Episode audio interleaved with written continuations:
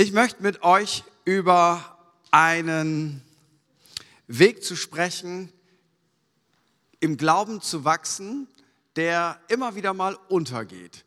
Wenn ich jetzt also den, den Durchschnittschristen fragen würde, hey, was sind so die Steps, wie kann man wachsen im Glauben? Dann würde ich wahrscheinlich folgende Antworten hören. Bibel lesen kann nicht schaden. Definitiv. Beten, logisch, Christen beten.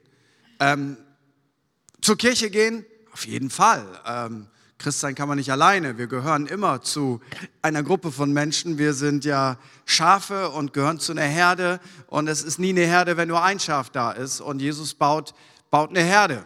Ist gar keine Frage. Dann gibt es andere Dinge wie zehn Tage des Gebets. Ja, da faste ich auch mal.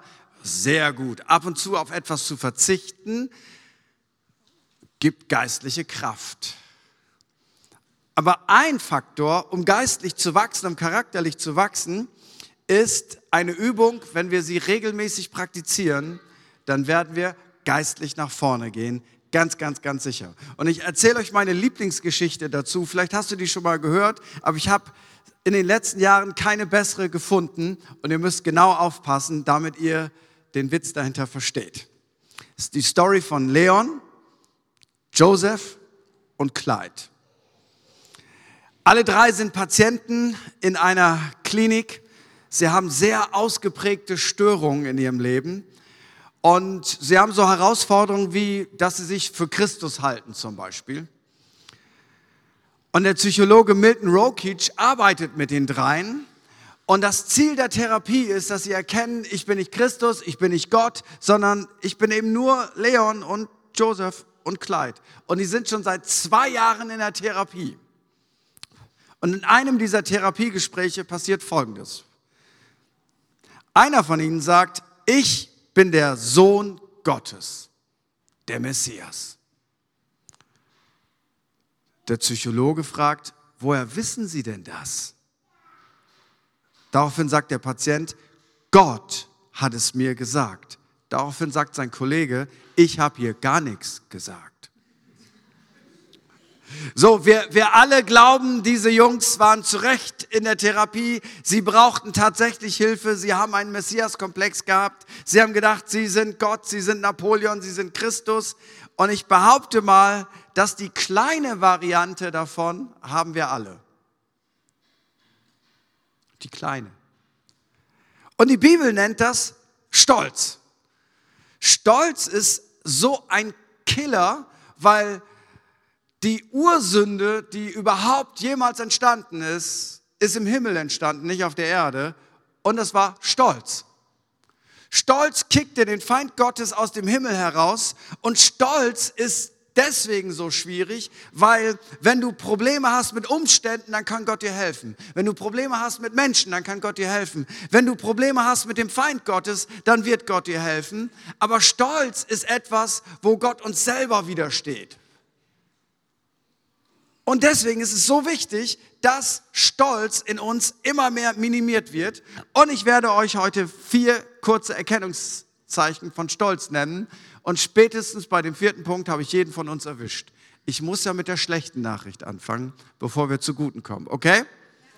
Okay. Nummer eins, Eitelkeit. Alter deutscher Begriff.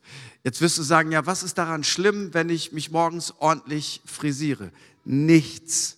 Ich hoffe doch, du hast dich gekämmt. Ich hoffe, du warst unter der Dusche. Ist gar keine Frage. Aber es gibt so ein Setting, da gucken wir nur auf uns. Vor langer, langer Zeit gab es normale Fotos. Kennt das noch einer? So, äh, so nicht auf dem Handy und, und äh, nicht irgendwo in der Cloud oder so. Normale Fotos. Und schon damals, als es diese normalen Fotos gab, was ja viele von euch gar nicht mehr kennen, da war das dann so, hey, wir haben, was weiß ich, eine Kleingruppenparty. Und irgendeiner sagt, wow, das ist so eine tolle Party, wir haben gegrillt, lass uns doch nochmal so ein Gruppenfoto machen. Und dann, bopp, alle sind drauf. Und dann werden die Fotos verteilt, wo du drauf bist. Meine erste Frage ist, wohin schaust du zuerst? Ich schaue zuerst auf die Leiterin, ob sie gut aussieht auf dem Foto, dann auf meine beste Freundin, ob sie gut aussieht auf dem Foto und ganz zuletzt gucke ich, wie ich auf dem Foto aussehe. Okay. Okay, also wir sind bei der etwas harmloseren Variante. Guckst du auch stumpf erst auf dich? Wie sehe ich dabei aus? Und es ist ganz egal, wie die anderen aussehen. Wichtig ist, dass ich dabei gut wegkomme. Das ist nicht so gefährlich, aber es ist schon mal ein Punkt, wo ich ein paar Leute mit erreiche. Das zweite ist, wieder ein altes deutsches Wort, Starrköpfigkeit. Sprüche 12, Vers 1 sagt, wer dazulernen möchte, lässt sich gern etwas sagen, was er falsch gemacht hat. Wer es hasst, auf Fehler hingewiesen zu werden, ist dumm. Das hat mich herausgefordert, weil ich erzähle euch die Wahrheit. Ich mag es sehr gerne gelobt zu werden. Ich hasse negatives Feedback. Nun gibt es ja Leute, die darin eine Aufgabe sehen, alles zu kritisieren. Das meine ich nicht. Weißt du, das ist ja so, wenn du selber mit dir komplett unzufrieden bist, dann wirst du das immer auf andere projizieren und immer die Fehler bei den anderen suchen. Und in Wirklichkeit sagt das viel mehr über dich als über den anderen. Also das meine ich nicht. Ich meine nicht die Leute, die das Haar in jeder Suppe finden, obwohl das auch so ein bisschen deutsche Mentalität ist. Sowas wie, der Fußballverein hat 7-1 gewonnen und der Reporter fragt als allererstes, wie konnte das Gegentor passieren? Du denkst, hey, können wir mal feiern, wir haben sieben gemacht. Ja, aber wir müssten jetzt über dieses eine Gegentor reden. Ist ja so ein bisschen auch deutsche Mentalität. Ich finde, den Fehler ist egal, wo er ist. Das meine ich nicht. Ich meine aber Folgendes, wenn die Bibel sagt, wer es hasst, dazu zu lernen, weil er ein konstruktives Feedback bekommt, der ist dumm. Nicht IQ dumm, sondern menschlich dumm. Und weißt du was? Ich habe schon ganz oft festgestellt, ich bin dumm.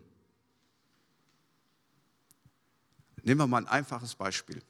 Für alle, die ja, so viele sind nicht verheiratet. Aber für alle, ich bin 32 Jahre verheiratet. Das ist schon mal was. Ne?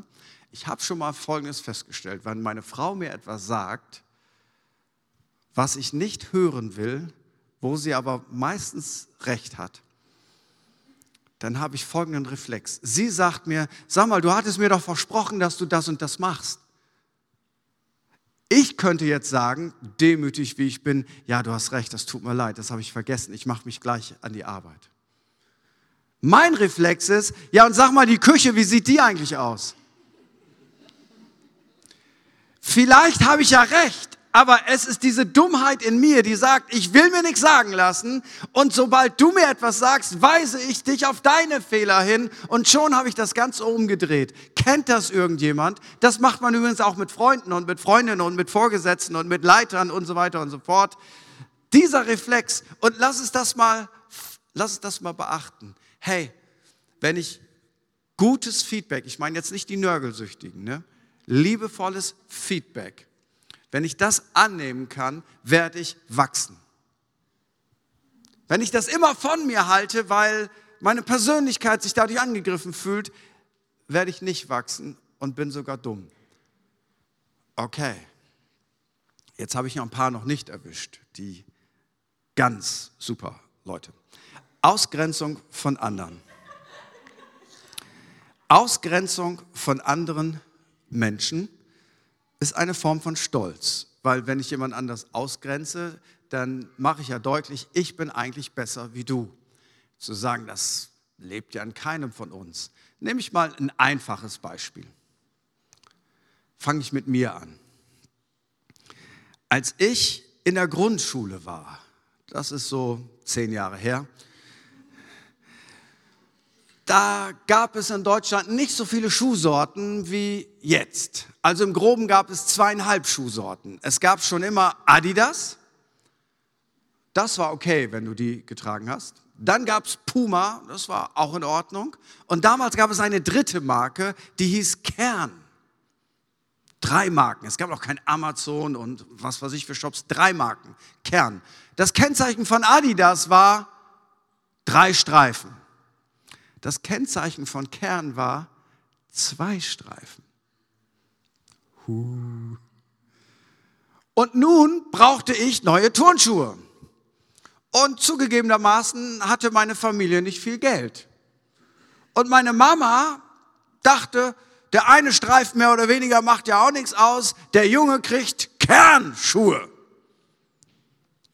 Und ich habe mir überlegt, was mache ich, wenn ich mit diesen Schuhen in den Sportunterricht gehe? Wird mich die ganze Klasse verarschen? Ich sage dir, was ich gemacht habe. Ich bin an dem Tag in den Schulunterricht gegangen. Ich habe zu meinem Sportlehrer gesagt, ich habe meine Turnschuhe vergessen und ich habe barfuß gespielt.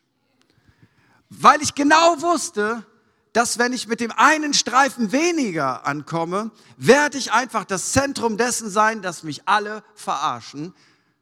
Und was steckt dahinter? Dahinter steckt dieses folgende Setting. Ich beurteile dich nicht aufgrund deines Charakters oder aufgrund dessen, was du tust, sondern du hast die falschen Schuhe an und deshalb lache ich über dich. Das ist eine Form von Stolz, was es suggeriert, dass ich besser bin, weil ich habe andere Schuhe an. Das kann ich aber auch übertragen. Äh, du hörst nicht die Musik, die man hören sollte, äh, deswegen kann ich dich auslachen. Und das geht noch weiter. Du hast vielleicht einen Akzent und deswegen kann ich dich auslachen. Oder du hast vielleicht die, die falsche Hautfarbe, die es gar nicht gibt, deswegen kann ich dich ausgrenzen. Menschen auszugrenzen ist in letzter Konsequenz ein Zeichen von Stolz, weil es gibt mir das Gefühl, aus irgendeinem Grunde bin ich besser.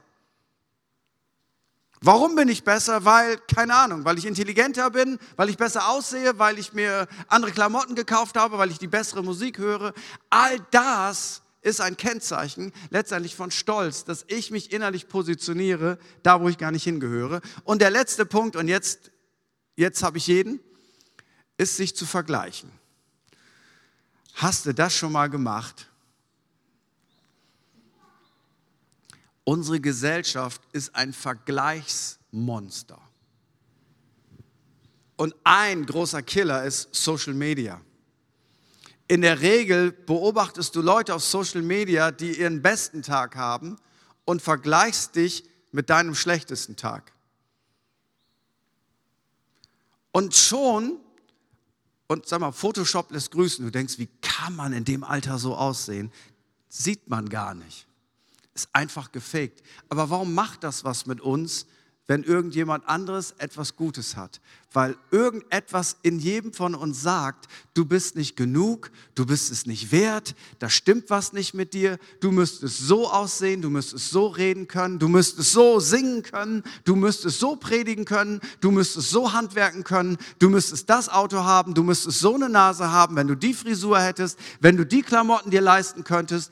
All das basiert darauf, dass wir selber innerlich nicht sicher sind in Gott und uns deswegen vergleichen. Und wenn du dich vergleichst, wirst du immer verlieren. Entweder bist du minderwertig unterwegs und denkst, oder du bist stolz und denkst, ja, meine Güte, ich bin schon besser als der oder die. Beides ist nicht gut. So, wenn ich jetzt noch nicht getroffen habe, der wird wahrscheinlich spätestens in 30 Minuten entrückt und wird direkt in den Himmel fahren. Für dich ist der Rest der Predigt nicht mehr. Du stehst da schon drüber, du hast schon gewonnen. Und jetzt frage ich dich, wieso ist in unserer Gesellschaft, inklusive der christlichen Gesellschaft, Demut so wenig wert? Weil Demut klingt ja irgendwie wie Dummheit. Demut ist wie, das ist ein Opfer. Ähm, so Sprüche, die, mit denen ich aufgewachsen bin, vor vielen, vielen Jahren der beste Boxer aller Zeiten. Kennt ihr noch einer? Ja, richtig. Der beste Boxer aller Zeiten, Muhammad Ali, der hat immer Folgendes gesagt.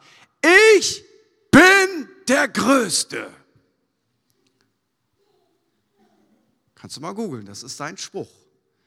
Ganz ehrlich, wenn er gesagt hätte, hey, ich bin, ich danke Gott für die Gabe, die ich bekommen habe und ich setze sie ein, das hätte keinen Menschen interessiert ich bin der Größte. Und sein Manager, der ist so vom, von der Rubrik gewesen, der Name ist Programm. Sein Name war Don King.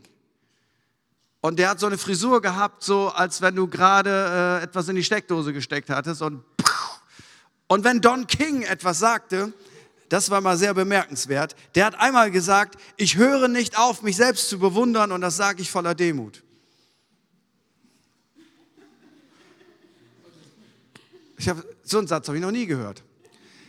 Das sagen nicht viele, aber man kann es ja denken. Aber Don King hat es gedacht und gesagt. Jesus, der wahre King, hat einmal gesagt in Matthäus 23, Vers 12, alle, die sich selbst ehren, werden gedemütigt werden. Wer sich aber selbst erniedrigt, wird geehrt werden. Selbst erniedrigen heißt nicht erniedrigen im Sinne von, ich bin nichts, ich kann nichts, ich habe nichts, es tut mir leid, dass ich da bin. Das ist übrigens auch eine Form von Stolz.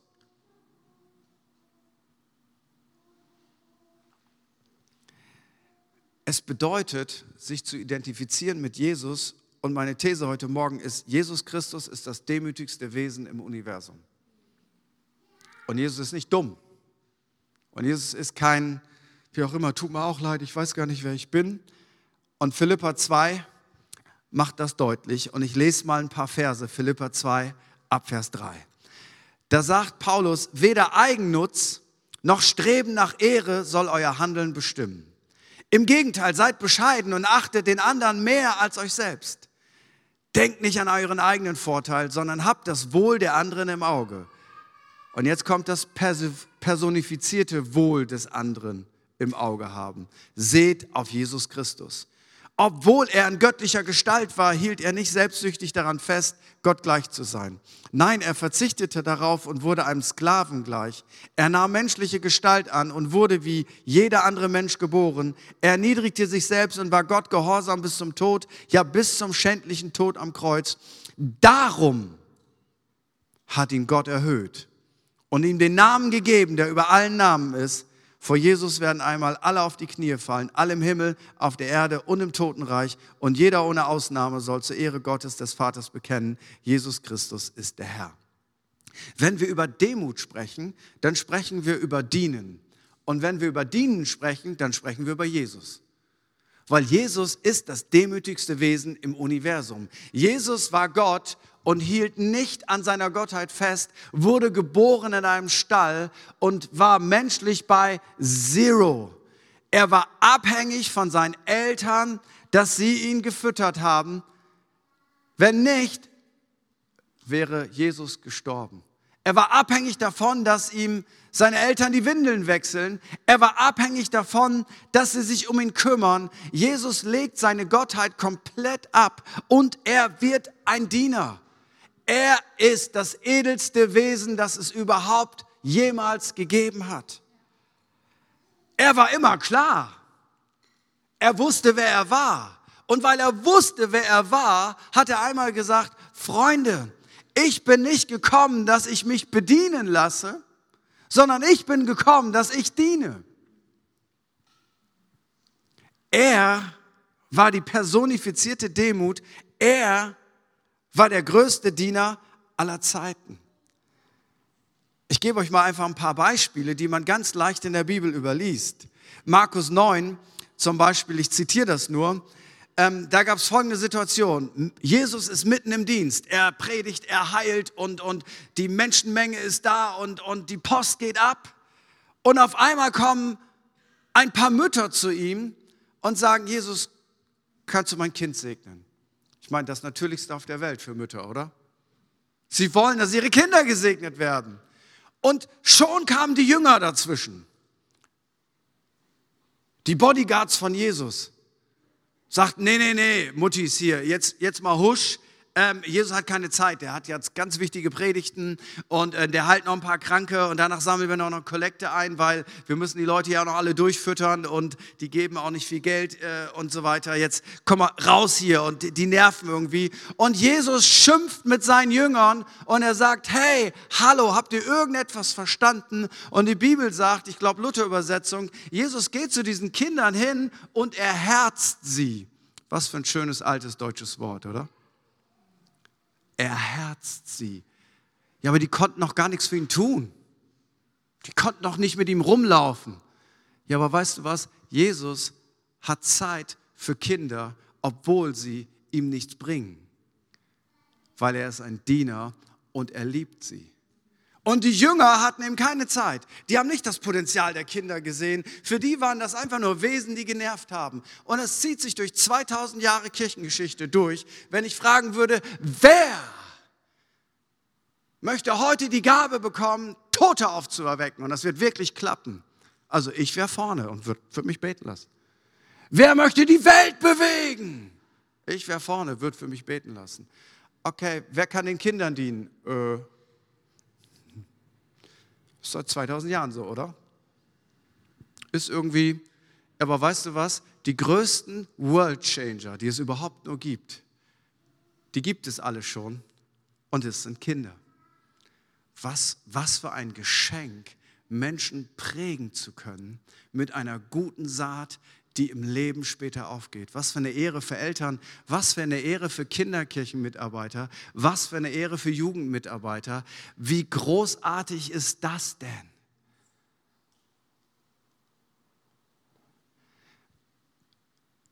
Blöd gesagt, du findest immer mehr Leute, die Bock haben, etwas zu tun, wo man gesehen wird, als etwas zu tun, wo man nicht gesehen wird, wo man aber eine Saat sät, die vielleicht später viel größere Ergebnisse bringen wird. Jesus wäscht Füße. Das ist einer meiner Lieblingsbeispiele. Israel ist heiß. War schon mal jemand in Israel? Ich war mal im Sommer in Israel, das werde ich nie wieder tun. Sehr heiß. Damals gab es keine Straßen, wie wir sie kennen und auch keine Schuhe, wie wir sie kennen. Es gab vielleicht Barfuß und äh, sowas wie so eine Art von Sandalen. So, und jetzt kannst du dir vorstellen, ähm, wenn du den ganzen Tag unterwegs bist auf einer Straße, voller Sand, voller Dreck, Tiere laufen da, Tierkot ist da und es ist heiß. Wie riechen deine Füße am Abend? Schweiß, Staub und Tierkot. Das ist übrigens eine interessante Kreation.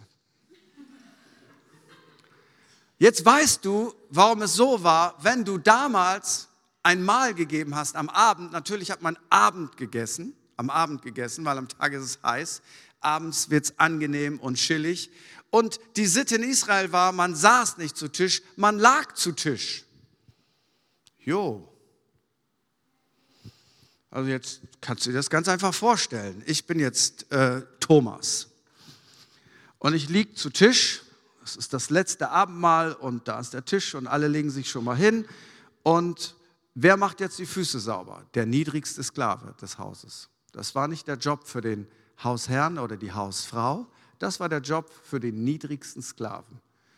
Ja, und als Jesus das letzte Abendmahl oder das erste Abendmahl, je nachdem wie du es sehen willst, feiert, gab es halt keinen Sklaven. Und was machen die Jünger? Ja, gibt keinen Sklaven dann legen wir uns schon mal hin. Ich bin Thomas, da liegt Petrus und seine Füße sind da. Schweiß, Dreck, vielleicht Tierkot. Und jetzt sollen wir gleich essen. Das, was ich sehe, ist großartig, das Essen. Das, was ich rieche, sagt mir, ich will nie wieder essen. Keiner bewegt sich. Keiner macht irgendwas. Und dann steht Jesus auf, bindet sich eine Schürze inmitten einer patriarchalischen Gesellschaft, bindet sich eine Schürze um, nimmt Wasser in eine Schüssel, kniet sich nieder und fängt an, die stinkenden Füße von Petrus zu waschen. Und Petrus sagt, no way, du bist Gott.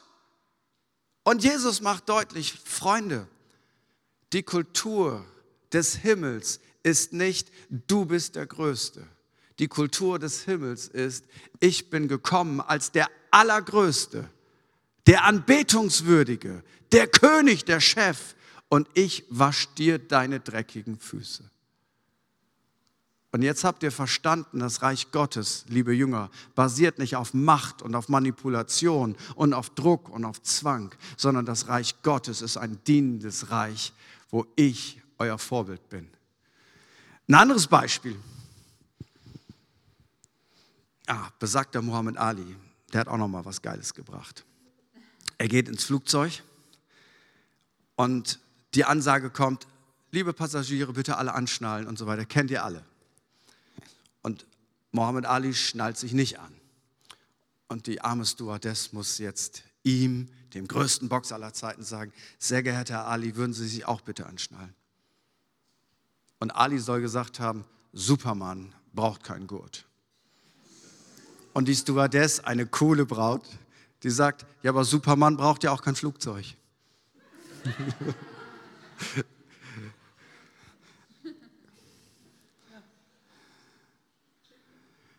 In Johannes 21 gibt es eine emotional prekäre Situation. Ein Elefant steht im Raum. Die Jünger von Jesus hatten Jesus alle verlassen. Sie waren eingepennt, als er um Gebet bat. Sie waren alle abgehauen. Petrus hatte ihn sogar verleugnet. Judas hatte ihn verraten. Nur Johannes war am Kreuz und seine Mama, ich glaube seine Tante und noch ein paar andere Frauen. Alle hatten ihn verlassen. Und jetzt sind sie wieder zurück quasi in ihrem alten Leben. Fischen, was sollten sie sonst machen? Und dann sagt einer, ich glaube, Jesus steht am Ufer. Und jetzt steht der Elefant im Raum. Er hat uns gesagt, wir werden ihn alle verlassen. Wir haben gesagt, wir doch nicht. Petrus fühlte sich noch schlechter. Ich habe ihn verraten. Und Jesus steht am Ufer. Kannst du dir die emotionale Spannung vorstellen, jetzt dahin zu fahren? Was wird er wohl sagen? Was wird er sagen, wenn wir aussteigen? Ich will dir sagen, was ich gesagt hätte. Jungs, ich habe es euch gesagt. Ihr Pfeifen. Versager. Aber jetzt will ich mal eins klarstellen. In der Theologie sagen wir, er ist der Gekreuzigte und der Auferstandene. Ja, ist das jetzt klar? Ich bin der Gekreuzigte, ich, ich bin der Auferstandene. Hier wird jetzt gar nichts passieren. Erstmal werdet ihr fünf Stunden singen und dann werdet ihr eure Knie beugen ähm, und dann werdet ihr mir wirklich eine aufrichtige Entschuldigung bringen. Wenn das nicht kommt, dann passiert ihr gar nichts mehr. Das hätte ich gemacht. Und ich glaube, das wäre auch nicht ganz falsch gewesen, oder? Fleischen. Was macht Jesus? Sie steigen aus und sie denken, was sagt er jetzt wohl? Jetzt gibt es eine Abreibung. Und Jesus sagt, waren ja alles Männer, habt ihr Hunger? Weil die hatten die ganze Nacht gefischt. Und Männer, die Hunger haben, sind sehr unangenehme Persönlichkeiten. Und er sagt, habt ihr Hunger? Ich habe schon mal den Grill angemacht. Hier liegt schon mal was. Habt ihr noch ein paar Fische? Anstatt irgendetwas einzufordern, macht er Folgendes. Er dient ihnen und macht Frühstück. Ich hätte gesagt, Jesus, du bist der Allergrößte, wir machen dir Frühstück. Aber Jesus sagt, ihr braucht mir kein Frühstück machen, ich mache euch Frühstück. Letzte Szene und dann komme ich noch zu einem ganz wichtigen Punkt. In Lukas 8 weckt er ein zwölfjähriges Mädchen von den Toten auf. Wer ein bisschen Empathie hat, das ist eine heftige Geschichte. Die Zwölfjährige stirbt. Die Eltern hören, Jesus ist in der Nähe. Sie schicken jemanden zu Jesus und sagen, beeil dich, Vamo, dabei, Attacke, hüpp, hüpp, hüpp, hüpp. Vielleicht erwischst du Jesus und unsere Tochter stirbt nicht. Die Person kommt zu Jesus und sagt, komm, beeil dich, sie stirbt. Und Jesus hält unterwegs an, weil eine blutflüssige Frau ihn berührt und er hat Zeit für sie und er spricht mit ihr und sie ist geheilt und er verzögert alles und er kommt in das Haus zu spät. Sie ist tot. Kannst du dir die emotionale Achterbahn der Eltern vorstellen? Krank, sie stirbt. Hoffnung, Jesus könnte kommen. Jesus kommt zu spät. Sie ist tot. Die Klageweiber waren schon da, bezahlte Frauen, die offizielle Trauer ausdrückten. Und Jesus nimmt die Eltern und drei seiner Jünger mit in ein Zimmer, macht die Tür zu. Und er sagt, jetzt stell dir das mal vor, dieses tote Mädchen liegt da. Ich, ich habe einmal ein zwölfjähriges Mädchen beerdigt. Das möchte ich nie wieder tun in meinem Leben. Das möchte ich nie wieder tun in meinem Leben. Dieses zwölfjährige Mädchen liegt da und Jesus sagt, Talita, Kumi, Tochter, kleines Mädchen, ich sag dir, steh auf. Und sie schlägt die Augen auf. Und die drei Jünger denken, abgefahren. Und die Eltern können es kaum glauben. Ich will dir was sagen, was ich in der Szene gemacht hätte, weil ich bin immer evangelistisch. Ich hatte alle Nachbarn reingerufen. Alle gesagt, Leute, ihr wisst, sie war tot. Ihr habt die Krankheit mitverfolgt. Und die Klage war, sie war tot. Sie war tot, tot. Und dann kam Jesus. Und jetzt hat er sie aufgeweckt. Und guck mal, Talita, wie fühlst du dich? Ha, ich fühle mich voll gut und so, Jesus, Halleluja und so. Siehst du? Und weißt du was, wenn du dich innerlich tot fühlst, dann ist heute dein Moment. Lass uns einmal alle aufstehen, die Augen schließen und du kannst heute eine Entscheidung für Jesus treffen. Ich hätte das so gemacht. Äh, das war nicht für euch, das war für die Leute in dem Raum. Also widersetzen. Okay, wenn ich Bibellehrer gewesen wäre, hätte ich gesagt, Leute, stopp. Alles, was wir tun, muss auf dem Wort Gottes gegründet sein. Wir werden jetzt in die Bibel hineinschauen, wie Wunder passieren. Erstens, du brauchst eine unmögliche Situation. Zweitens, du brauchst Jesus. Drittens, du brauchst Glauben. Habt ihr das verstanden? Ja. Wäre nichts falsch gewesen. Wenn ich Lobpreisleiter gewesen wäre, dann hätte ich gesagt, Leute, wir machen jetzt gar nichts. Gibt keine Predigt, kein Teaching. Wir werden jetzt erstmal drei Stunden Gott anbeten, weil wir waren Zeuge einer Totenauferweckung. Wenn wir jetzt nicht eine gute Worship-Kultur aufbauen, dann nie. Nein, gibt nichts zu essen, kein Kaffee, anbeten. Du hast ein Wunder gesehen. Nichts davon wäre falsch gewesen. Wirklich, gar nichts. Gar nichts wäre falsch gewesen. Und ich würde es auch tun. Weißt du, was Jesus sagt? Das überlesen wir so leicht. Kann mal einer dem Mädchen was zu essen geben? Ist das nicht herrlich? Jesus war der größte Diener aller Zeiten. Und Jesus nachzufolgen, Freunde, ist nicht in erster Linie, dass wir exakt alles richtig glauben, obwohl richtig glauben sehr wichtig ist. Jesus nachfolgen heißt, du bist auf einer Mission in diesem Leben, dass der Stolz in deinem Herzen, den wir alle haben, dass der immer kleiner wird und dass die Demut immer größer wird, dass wir eine Persönlichkeit werden wie Jesus. Und ja, beten ist wichtig, ja, Bibellesen ist wichtig, ja, Fasten ist wichtig. Ja, Menschen von Jesus erzählen ist sehr wichtig. Aber weißt du was? Regelmäßig zu dienen ist ein Faktor, wie du geistlich wachsen wirst. Und das fängt da an, wo ich zu Hause bin. Das fängt in der Firma an, in der Schule an. Und es geht weiter in der Kirche. Kirche bedeutet, neben vielen anderen theologischen wichtigen Gründen, ich bin Teil einer Gemeinschaft, wo ich diene. Und womit diene ich?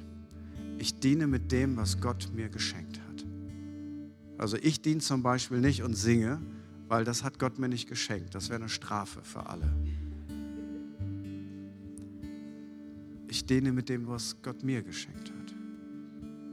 Und unabhängig von den geistlichen Gaben, die Gott gegeben hat, ruft er uns einfach auf. Weißt du, da liegt was rum. Heb du es auf. Warte nicht auf die Leute, die hier nachher sauber machen, weil das ist meine Kirche. Und wenn in meiner Kirche was rumläuft, rumliegt, dann heb ich das auf. Warum? Das ist meine Kirche.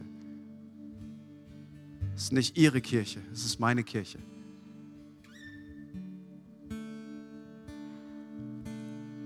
Und wenn es etwas praktisch zu tun gibt, dann sind wir da, weil wir dienen. Und wenn in der Klasse jemand gemobbt wird, dann solidarisieren wir uns mit der Person, die gemobbt wird, weil wir, wir dienen.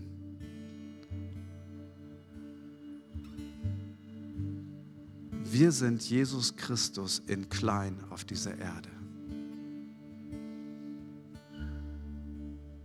Und wenn es darum geht, unseren Kids zu dienen, dann dienen wir. Wenn es darum geht, den Kaffee zu machen, dann dienen wir. Und weißt du was? Wenn du regelmäßig dienst, wirst du innerlich eine Erfüllung merken, die du nicht hast, wenn du egoistisch bist. Und gleichzeitig hält es dich demütig, weil das zeigt, du bist nicht der Größte, du bist nicht die, die Größte. Das ganze Leben muss sich nicht um dich drehen, um deine Launen, deine Stimmung, deine Empfindung, deine Herausforderungen, deine Probleme, deine Sünden, deine, de, de, de, de, de, de, de, sondern du brichst aus aus diesem Teufelskreislauf dich immer um dich selber zu drehen, deine Gedanken nur um dich selber kreisen zu lassen. Du brichst aus und sagst, heute diene ich dir. Womit kann ich dir dienen?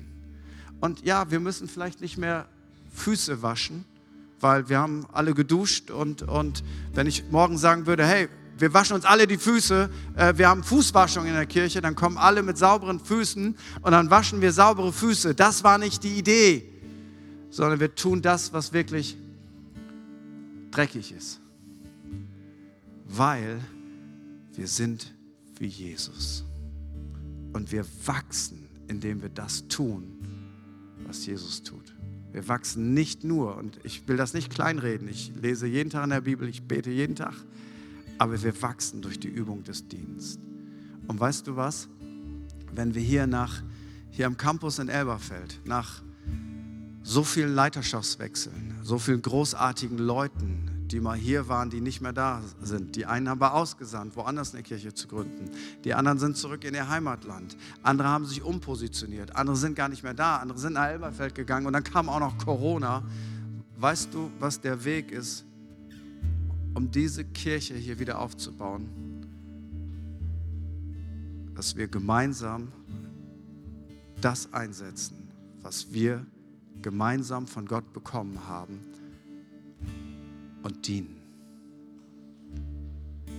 Und es gibt keine Kirche, die ein dienendes Herz hat, wo nicht Menschen von angezogen werden, weil es muss Orte geben, wo du nicht beurteilt wirst nach deinem Alter, nach deinem Aussehen, nach deiner Nationalität, nach deiner Kleidung, nach was auch immer, nach deiner Zerbrochenheit, nach deiner Kaputtheit, nach deiner Profession, nach deinem IQ, sondern wo einfach eine Gruppe von Menschen ist, die dich aufgrund der Liebe Gottes annimmt und dir dient. Und du in diesen Circle mit hineinkommst und sagst, ich werde auch dienen. Und es gibt tausend Möglichkeiten dazu. Lass uns zusammen aufstehen.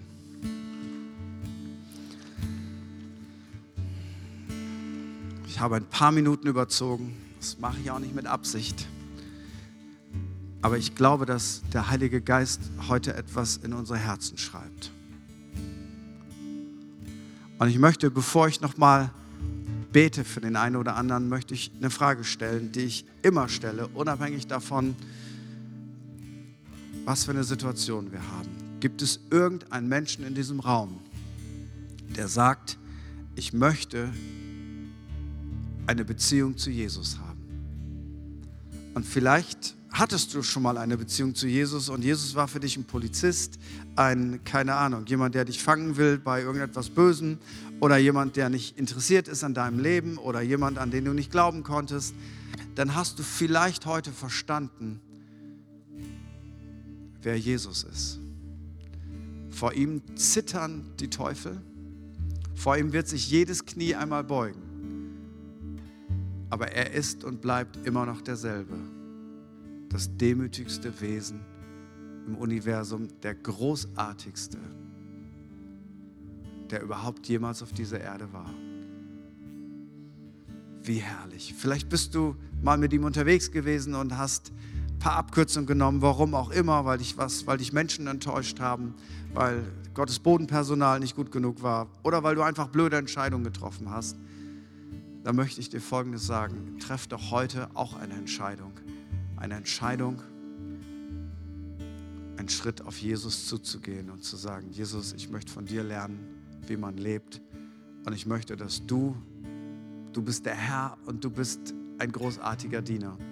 Ich möchte dich bitten, dass du mein Leben aufräumst.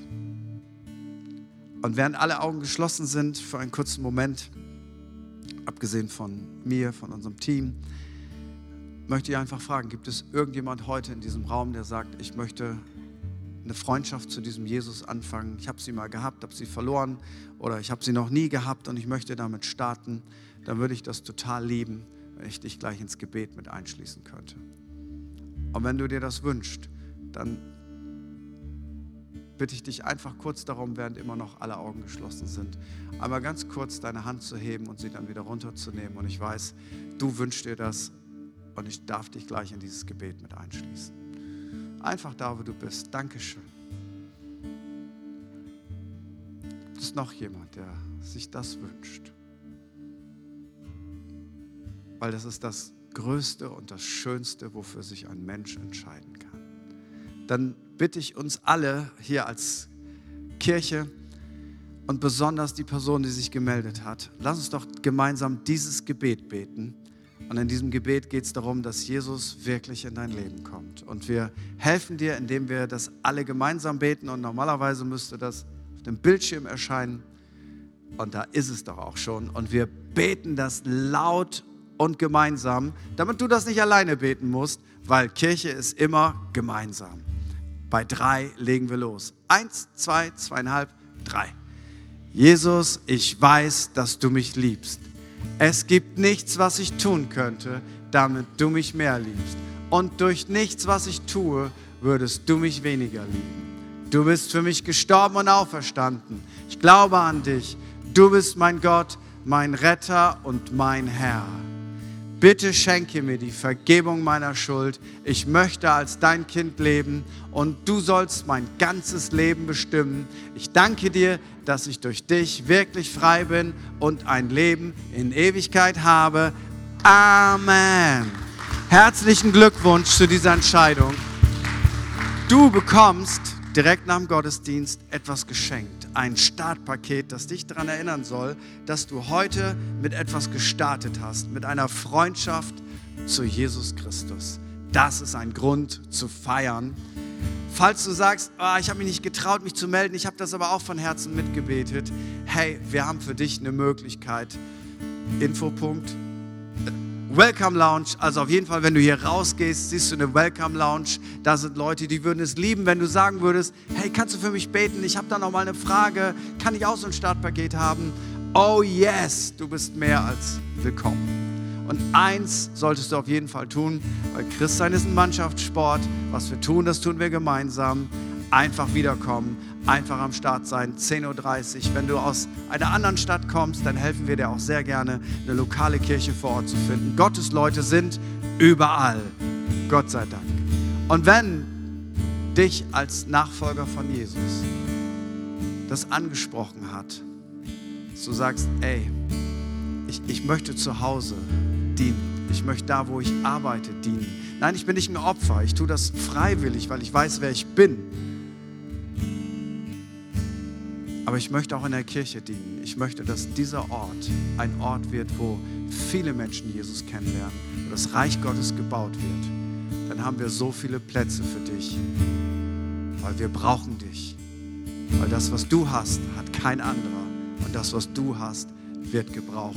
Und wie das gehen könnte, wird bestimmt unsere Campuspastorin nachher noch sagen. Sorry, dass ich ein bisschen überzogen habe, aber wie wäre es, wenn wir diesem Jesus, der wirklich der Allerbeste und der Allergrößte ist, sagen, das, was wir dir entgegenbringen können, ist, wir bezahlen für nichts, weil das, was er gibt, ist geschenkt, ist Gnade.